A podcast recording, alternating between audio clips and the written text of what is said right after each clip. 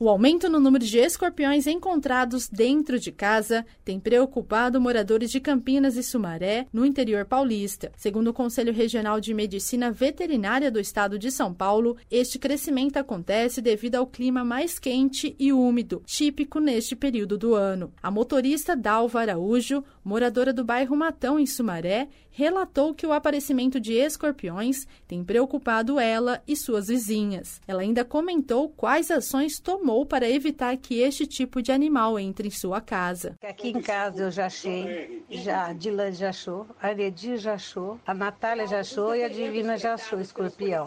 Tudo ainda agora há pouco. A gente está atacando veneno, só que diz que não tem detetização e não tem também remédio que mata esses bichos aqui impede, porque diz que onde tem barata eles vão. E o esgoto é bem aqui, a boca do lobo é bem aqui, ali é cheio de barata, então eu acho que eles vêm. A gente está por ralinho. O meu é daqueles de fechar, o da cozinha também o ralinho é de fechar. Mas não sei de onde que eles vêm, eles entram e aparecem. Sabe o que eu estou usando aqui? Gasolina. Eu venho com galão. O João compra um galão de 4 litros e a gente vem e a gente espirra tudo no rodapé. Porque tá feio o negócio aqui de escorpião.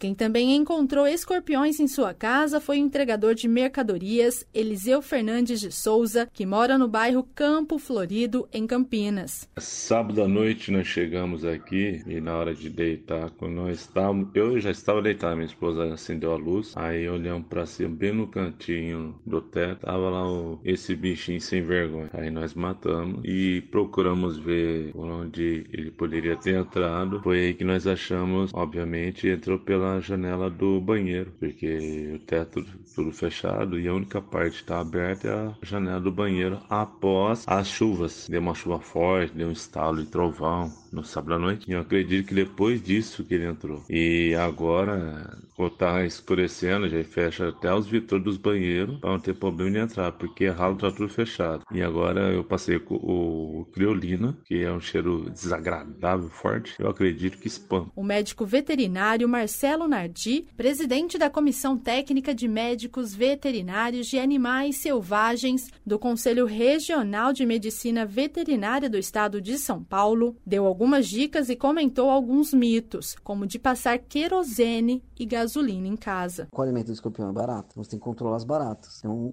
não pode deixar alimento exposto, tipo comida, né? Coisas que proliferem é barata, né? Tem vezes que não dá para você controlar também é barato, porque barato tá no esgoto, tem como você detetizar o esgoto. Então é mais uma, principalmente na sua residência, no local que você vive, você tem que tirar, não deixar o abrigo, né? Que são os materiais de serviço, telhas, madeira, entulho, essas coisas. Sobre querosene, gasolina, é, eu desconheço. Talvez, lógico, tem um efeito repelente do querosene, a gasolina, mas não é, além de ser assim, ambientalmente atualmente não, não muito recomendado, né?